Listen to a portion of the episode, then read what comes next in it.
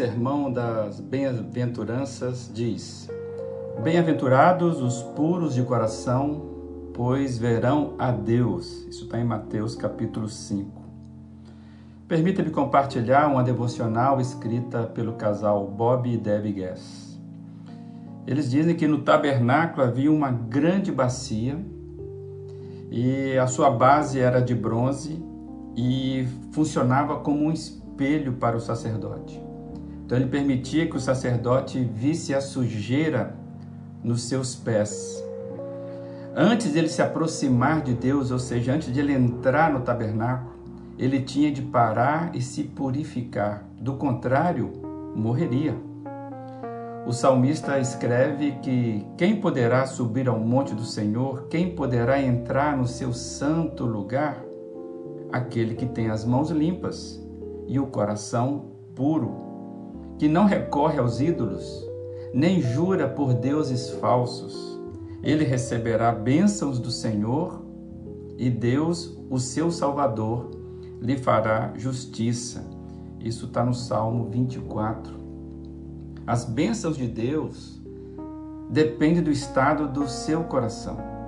Isso significa que você precisa estar isento de pecado? Talvez seja a pergunta que vem até você. Claro que não. Significa que você precisa estar consciente do seu pecado, isso sim, e lidar com ele imediatamente, porque nenhum de nós vai estar isento de pecado. Porque todo esse enfoque na pureza que parece que o texto está nos dando? Porque Jesus disse, Jesus falou: Bem-aventurados puros de coração, pois verão a Deus.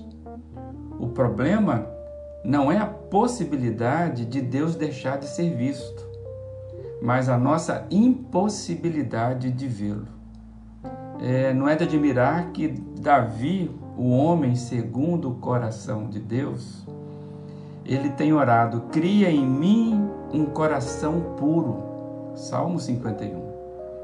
Ah, é bom lembrar que a palavra pura aqui ela significa praticamente esvaziar, ou seja, entra, né, tira de mim aquilo que não te agrada, aquilo que é impuro. Só um coração puro pode entender a vontade de Deus e discernir os caminhos dele. O pecado é, não identificado, não confessado e não perdoado, ele bloqueará as suas artérias espirituais. Né? Um coração que não é puro fará você continuar buscando sabedoria daqueles que o cercam em vez de buscar a direção de Deus.